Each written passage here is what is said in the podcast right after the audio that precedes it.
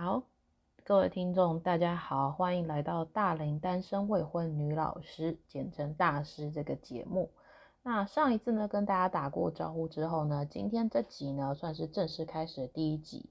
那我想要聊聊在呃国高中呢很热门的一个话题，就是呢每次寒假、暑假，尤其是暑假比较长，那这个学校就会开辅导课啊，简称寒辅、暑辅这样子。那韩服可能因为寒假毕竟短短大概三周，顶多一个月，所以韩服其实大概顶多就是上一两个礼拜这样。可是因为暑假比较长，好，尤其是呢这个要升国三的啊，这个大概暑辅就上起来大概至少三个礼拜到四个礼拜是跑不掉的，好，所以常常就会有呃学生啊或家长问这个大师说，哎，到底要不要上辅导课，要不要上暑辅这样子。好，那或者是直接就被外面的补习班给吸走了，因为现在补习班很喜欢开这个呃全科班这样子。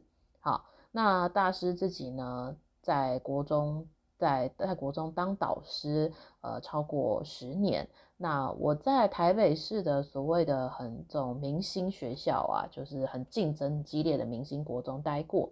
那我也在这个台北市比较边陲，就是说好听一点，就是五育均衡发展的地方待过啊。那我自己的想法是这样啦，就是我坦白说，我真我真的觉得，呃，家庭教育是很重要的。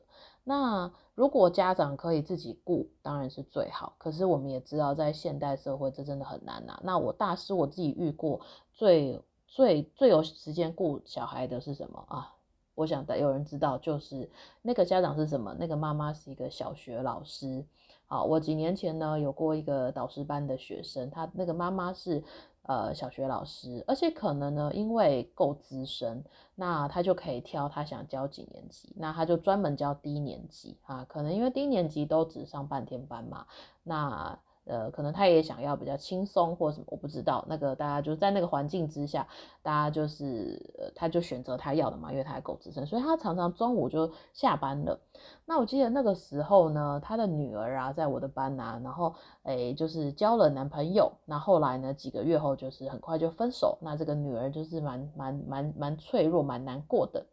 那这个妈妈就怎么样呢？就妈妈每天呢，就下午呢就来陪，就辅导课下课之后呢，就每天在门口等他来陪他走路回家这样子。好，所以就是很成功的，就是 hold 住女儿那一段时间的一种比较脆弱状态。那后来这个女生就是也考得不错这样子。好，好说回到刚刚属辅的辅导课这个话题啊，呃，辅导课呢，因为。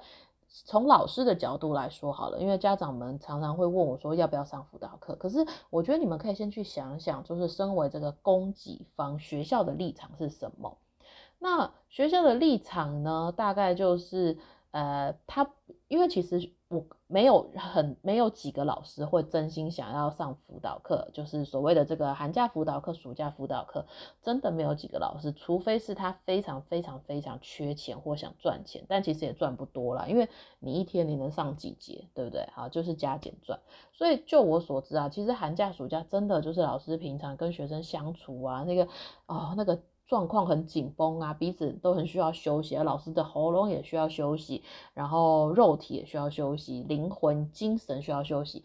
而且其实啊，有时候教书教久啊，你很容易就是那个老把戏就是那样，就觉得了无生趣。所以其实寒暑假真的是我们很需要去充充电。你可以去听听不同的研习，上不同的课，不一定是要课内的。可是当你去充充电、充分的休息回来之后，这个上课品质真的会比较好，你的精神状态也比较不会好，你不会那么厌世。好，所以从学校的角度来看，老师其实也是不想上啦。坦白说，我自己当导师啊，我又是国文老师，我除非找到人帮我代班，不然真的是很难啦。而且那有一种莫名的责任感嘛，因为这社会就觉得老师就是有教育爱啊，就是有这种莫名的光环在嘛，对不对？所以以学校角度，以老师来说，老师其实想上真的没有几个啦，除非真的超想赚钱。那学校行政端的想法是什么呢？行政端其实也觉得这件事麻烦。可是行政端呢，一方面呢，这个也是不无小补啦，就是这个虽然这个赚的这个钱很少，就是辅导课的费用，他们可以因为现在少子化嘛，经费有时候少，他们可以拿去做一些工程的补贴啊，或者是买书的经费等等。好，所以辅导课的收入其实对于学校来说是。重要的。这第一个。那再来呢？其实呢，教育圈就是相对保守，所以其实没有哪一个学校，即使呢每年年呢就是比较大胆，老师就会直接说，呃，可不可以不要开辅导课什么的。但是呃。这个学校端呢，都通常不会想要当开第一枪的啦。比如说，每天其实照正常来说，照规定来说，每天学校四点放学啊。请问有台台湾有哪一个公立国中，从国一到国三，每天真的都是乖准时四点放学，没有各种名目的所谓的第八节甚至第九节考试呢？啊，我想真的很难很难啦。因为其实现在在这种社会，就是好，除非老，除非家长是家庭主妇，或者是他是呃不呃他就是他是当老师，他自己本身也是当老师的这样子，就是这个上上下班时间就是这样，或自由业。不然有哪一个家长可以每天小孩四点放学，哎，就是也在家，不会小孩不会这样到处跑啊，或是很无奈就只能花钱送安亲班这样子。这是台湾现实，就是整个结构就是这样子。好，所以。好，学校端来说呢，老师其实不想上，可是有一种莫名的责任感嘛，就是还是得加减上嘛，对不对？那呃，行政端呢，一方面这个可以就是多少赚一点钱补贴费用，然后再来呢，他们也不想要开第一枪，让这个家长觉得说，吼，你们学校就是偷懒，就是不开这个第八节，然后不开这个寒暑假，你们老师就过太爽，好，就教育圈没有没有一个人愿意做这种事情啦，所以还是一年一年的这样往下开，好。好，那我先说完这个老师跟学校行政的立场。那回到这个，如果我们今天从学生的角度看这个受教权，请问上韩辅、暑辅，说白了到底有没有用啊？好，我个人觉得你要看这个用是什么用，这个用是什么标准？是指这个课业的进步的用呢，还是什么用呢？好，那我先说我的结论，我自己就是这么多年下来，我认为所谓的韩辅、暑辅的。与其说他是真的加强什么什么课业知识，我觉得这个都很有限呐。因为其实韩辅、暑辅就是上半天嘛。那以比如说国文来说好了，国文就堂数最多的，可是呢，辅导课一周顶多就是四节国文课。好，那那复习讲义就是这么大一本，你能上多少？你连检讨一张考卷都要一节课了，所以其实能上多少？我个人是觉得。就是加减上，你也不可能真的全部把它上，没有一个老师可以把它全部上完的。所以呢，重点不是在于这个，呃，你可以学到多少，老师可以教多少，学生可以吸收多少，不是这个。重点是让学生维持在一个作息比较稍微正常稳定，尤其是暑假，暑假很长。那有些家长呢，就两两个月嘛，那有些家长，哎，这个。经济资本比较够，好，那就是送安亲班啊，送补习班啊，好，那这个 OK，反正至少有大人顾嘛。可是有些家庭啊，就像大师自己本人在的这个学校学区啊，真的很多家长就是，呃，你不能怪他，可是他可能就蓝领阶级，他连光是让小孩温饱都很辛苦了。那反正那他也不太可能什么带小孩出去玩啊，所以也不要随便出那个功课。像前阵子不是有一个作业引起争议嘛，就是有有有人被抛上网嘛，有个老师呢，他可能就呃很热心的，他出了一个暑假作业是什么啊？就是请家长带小孩去爬山。好，然后就有一个单亲妈妈呢，就把它抛上网，然后意思就是说，呃，我拜托，我忙着赚钱养家养小孩都来不及了，还什么带小孩去爬山，就觉得这老师是不是有点不食人间烟火。好，所以其实。这这其实，在现在社会中，我们看到很多的家庭，它的组成不会是我们想象这么理所当然，就是哦，爸爸加妈妈，然后非常的健全啊，或许不是超有钱，但至少小康稳定，然后每天晚上家里都有大人陪小孩写功课。我觉得，我觉得这个这个想象，大家真的是要抹除它。现在的家庭越来越多元，然后小孩很多小孩都是要自力更生的，他们比我们想象中的早熟很多啊。好，所以。我认为啊，学校开这个所谓的韩辅、暑辅啊，就是回到刚刚说的，与其说可以真的教他多少，我觉得不必有这种不切实际的期待，不如说是让他还是。不会放太久的假，因为你放说白了放很久的假，家长也没有什么带他出去增增广见闻的意思。那他在家也不，他就是划手机嘛，对不对？划到眼睛都坏掉，然后整个作息乱掉，何必呢？所以让他在这个这么长的假期当中，至少好有有几天是来学校，然后呢跟他的同学见面。那你加减学一点，然后维持一个正常作息，那老师也不会觉得说啊，你这个啊怎么这个两个月都没消息这样子。那其实老师会担心，因为现在高风险的孩子、高风险的家庭其实很多。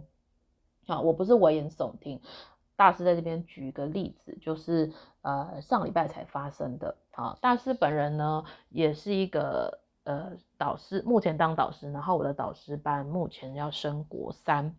那目前呢，这个呃导师班呢，总共二十五个学生，有两个同学没有参加暑期辅导课，三周的暑期辅导课。好，那通常国一升国二呢，呃，这个辅导课我们不会说一定要参加，因为国一升国二这个其实很多人不参加没有关系。那而且主要都是开一些主题式的，比如说哎，这个手做木工啊。好，或者是这什么啊，捐印呐、蓝染呐这种主题是啊，你有兴趣就是当个才艺班来上这样子。好，可是通常国二升国三呢，这个属府的课程课表，不论是四三周、四周、五周开下去，那绝对都会是所谓的考科，就是国英数。理化，然后生物可能穿插一两节复习用，历史、地理、公民这样子，好，绝对是这样开下去的。所以其实基本上大家都会乖乖来上课啦，呃。大概不会来上课，就是两个顶端，两个两个极端。譬如说，功课非常好，很顶尖的，他立定志向了，他就是去全天的补习班，他的家长也搞清楚状况。好，那这我们祝福他，对不对？他很清楚状况。那另外一种极端是什么呢？就像是导师的，呃，这个大师的这个导师班的这两个女生啊，这两个女生呢，都。背景非常的相似，都是爸爸是蓝领阶级，然后都是单亲，那家里面都是只有爸爸，然后跟呃阿妈住，那都是离婚这样子，然后那个呃那妈妈都是已经就是有另外再有对象，然后都是住在别的地方这样，那因为可能因为爸爸毕竟他是比较忙于工作，那可能也不太知道怎么跟女儿沟通，所以。你就知道说他们的家庭从来也不太会有什么哎什么一起出去玩呐或父女谈心呐没有好那爸爸呢对于联络簿就是啊不管写什么我签名就是了这样子好那也不太根本就是也对学女儿在学校状况也是完全不知道那可能也无从管教起因为据我所知这两个爸爸都是呃大概只有国中毕业这样。好，那其中有一个女生，他们两个就相依为命嘛。那他们两个都曾经有过自残的记录，所以其实我都蛮担心的。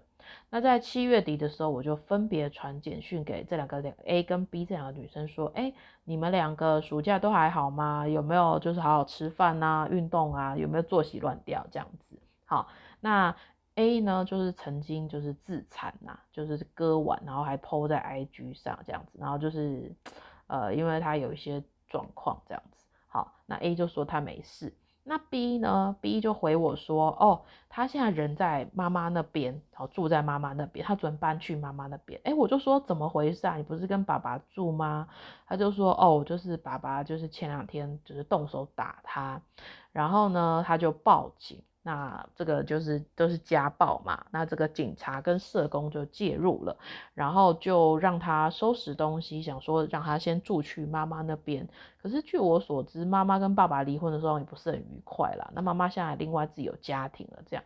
好，那不管呢，这个 B 呢就先去跟妈妈住这样子。那。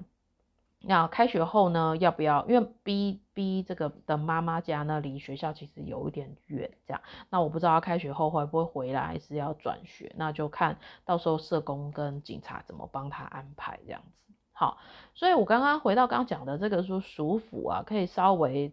至少说好，虽然没有学到很多东西，但至少你还可以大概知道学生的状态啊，维持一个正常作息。我的意思是这样，你看这个 A 跟 B 女啊，就是如果我没有讲说，哎，传个简讯给她，我根本就不知道她暑假发生什么事情，她也没有主动告诉我这样，然后就是她就发生他们家发生这么大的事情，那如果到开学我才知道，那不是很莫名其妙嘛，对不对？我毕竟是一个导师，好。